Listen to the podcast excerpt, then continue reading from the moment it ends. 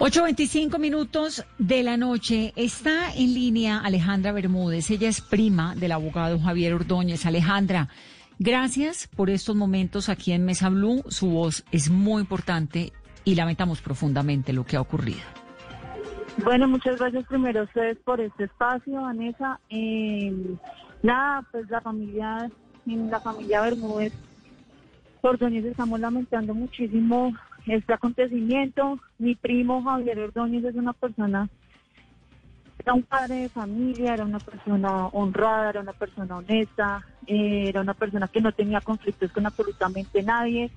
Cometió un error que fue tomarse unos tragos y la policía lo atacó. Eh, estamos esperando, esperamos, tenemos fe en que este caso no se va a quedar impune, en que a los policías que le hicieron esto no solo los van a, a destituir, sino que claramente también los van a judicializar, que es lo que estamos esperando. Mm.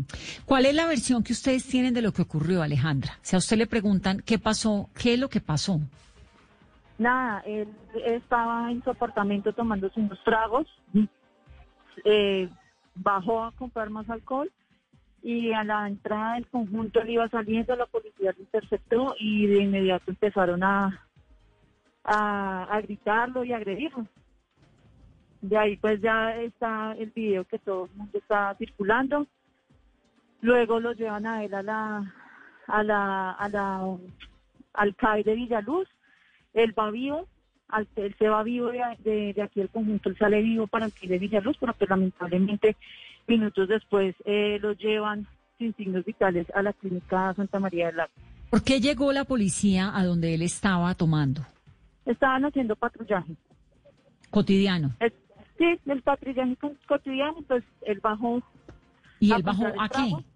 A comprar el trago, a comprar tragos, porque él estaba en su casa tomando unos tragos. ¿Y se, los, y se encontró a la policía y qué? En, la entrada del conjunto y la policía lo interceptó, le empezaron a pedir papeles.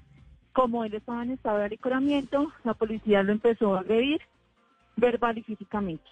¿Él era una persona cuyos tragos se volvían agresivos a veces? No, no, no, no. No, no, no, y tampoco era una persona que estuviera tomando todo el tiempo. O sea, pues se tomó sus tragos como cualquier ciudadano y pues cometió el error de bajar a comprar el trago. ¿Qué hora? ¿Era, ¿Era un martes a qué horas? Eso era como las 11, medianoche, 11 de la noche, medianoche. Estaba tomándose unos tragos, ¿por qué? No, no, la verdad no tengo conocimiento del por qué se estaba tomando los tragos, pero estaba compartiendo con unos amigos en su apartamento. Sí, pero él, ¿sabemos si agredió a la policía de alguna manera? No, nunca, nunca, nunca, nunca los agredió. La policía lo interceptó, lo, lo empezaron a agredir verbal y físicamente. Vuelvo y lo repito, en el grave de alicoramiento que él estaba no tenía ni fuerzas para golpear a la policía ni nada.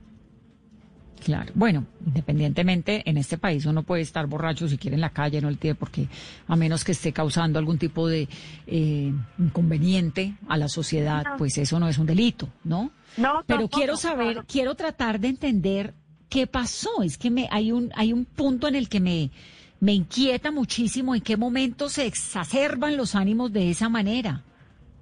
No, Vanessa, es de que mi primo sale del conjunto, la policía lo intercepta vuelvo y le repito, como él estaba con sus tragos, la policía empezó a agredirlo de manera verbal y de manera física. Tanto así que les dijo, pues póngame el, el comparendo que tengan que, ponerme si hay lugar y ya. Y al parecer eso fue lo que el detonante para que la policía lo, lo arrestara y le, le hicieran los 15, los 15 pesos que le hicieron. Lo lastimaran 15 veces con los pesos.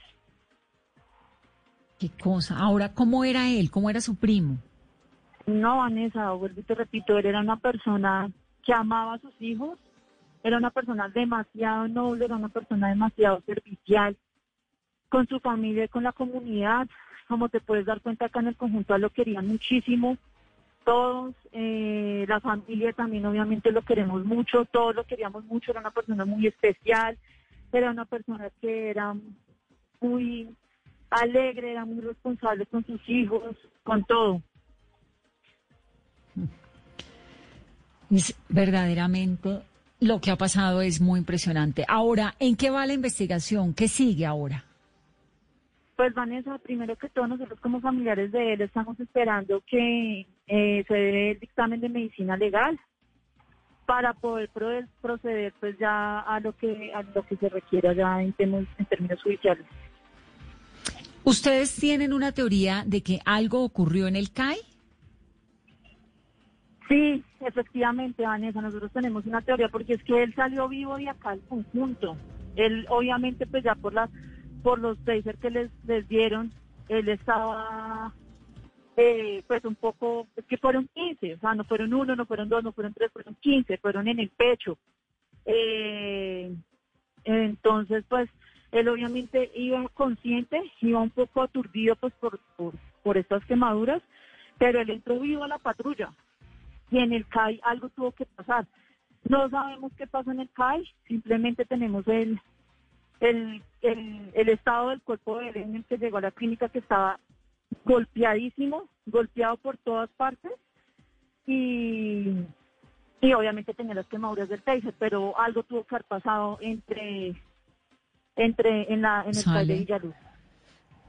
Pues la verdad, Alejandra, que es demasiado lamentable lo que ha ocurrido para todo, para la policía, para la ciudad, para el país, para el respeto por las instituciones, por donde lo vea uno. Es muy grave y es muy triste. Gracias por estar aquí con nosotros en Mesa Blue. Así es, Vanessa. Muchísimas gracias a ustedes por el espacio.